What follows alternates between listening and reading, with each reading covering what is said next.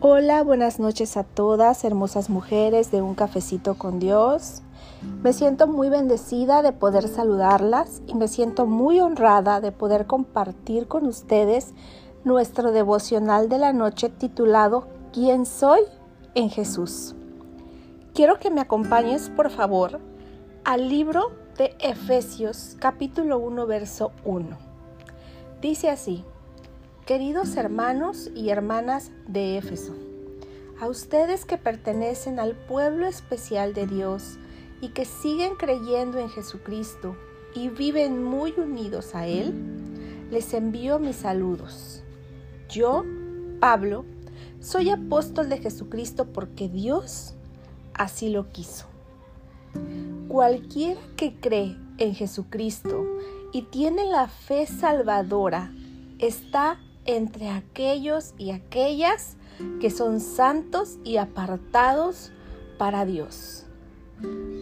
Una de las verdades poderosas de quienes somos en Jesús es que tú y yo somos esos santos. Fíjate lo que dice la palabra en Daniel capítulo 7, verso del 15 al 27. Dice, yo quedé tan confundido por lo que vi que hasta me enfermé. Entonces me acerqué a uno de los que allí estaban y le pedí que me explicara lo que significaba el sueño y me dijo, estos cuatro monstruos son cuatro reyes que reinarán sobre la tierra, pero el pueblo que ha elegido el Dios Altísimo recibirá el reino y reinará para siempre.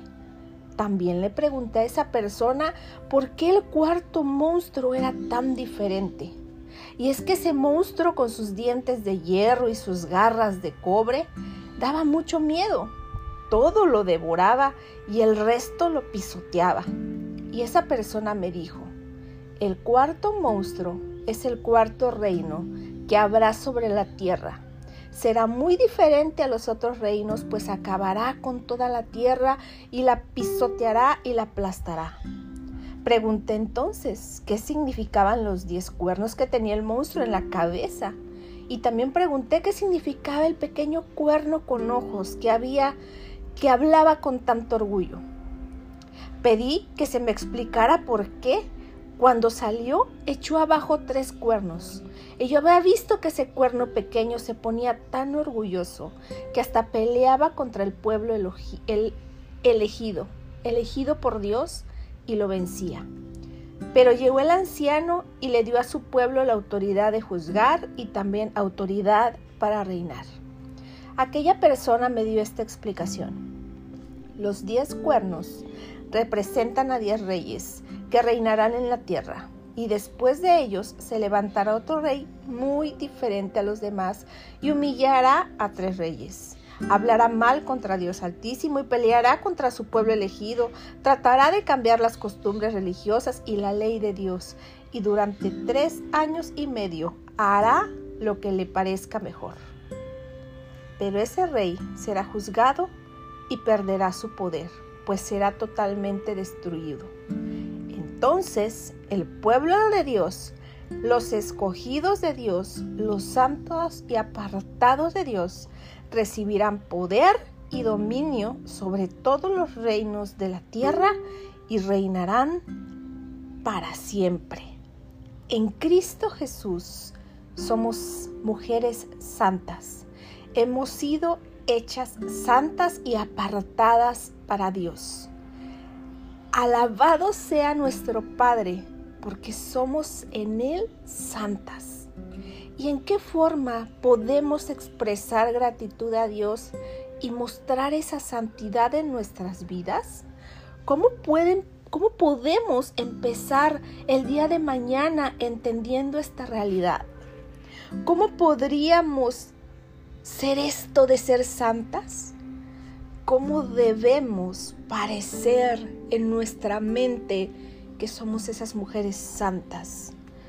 Un pensamiento erróneo sería, solo las personas realmente buenas son santas.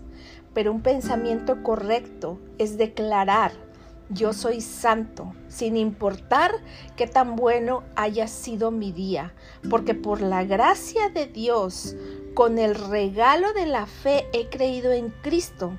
Como resultado entonces debo vivir como un santo.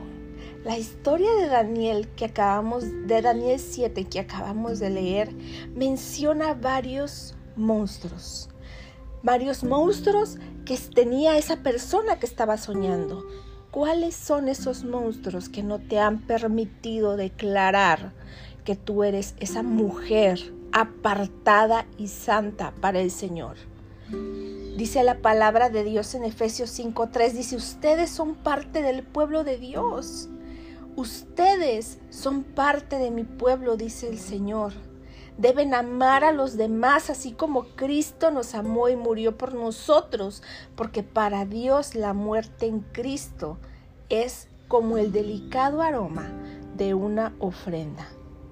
Cristo Jesús murió por ti y murió por mí. Entregó su vida para que nosotros fuéramos apartadas y fuéramos santas. Recuerda, primera verdad, tú y yo somos apartadas para el Señor, somos santas, así como lo fue el apóstol Pablo. Padre bendito, te damos gracias porque hoy aprendimos una verdad muy significativa que debemos atesorar, que debemos guardar en nuestra mente, en nuestro corazón y hacerla viva cada día de nuestra vida. Permítenos esta noche descansar meditando en esta palabra, que todo aquel que cree en Cristo Jesús y tiene la fe salvadora está entre aquellos que son santos y apartados para Dios. Por eso te damos gracias, porque nos quedamos con esta promesa, con esta verdad y la guardamos y la atesoramos en nuestro corazón y la declaramos para nuestra vida, para la vida de nuestras familias y para la vida de nuestros hijos y los hijos de nuestros hijos. En el nombre poderoso de Jesús. Amén. Que Dios te guarde, que Dios te bendiga, que Dios haga resplandecer tu rostro para que el día de mañana tú brilles con esa santidad que te caracteriza y puedas ser una mujer resplandeciente y brillante en todo lo que emprendas y hagas. En el nombre poderoso de Jesús, Dios las ama y yo también. Les mando muchos, muchos, muchos besitos de café. Bye bye. Descansen.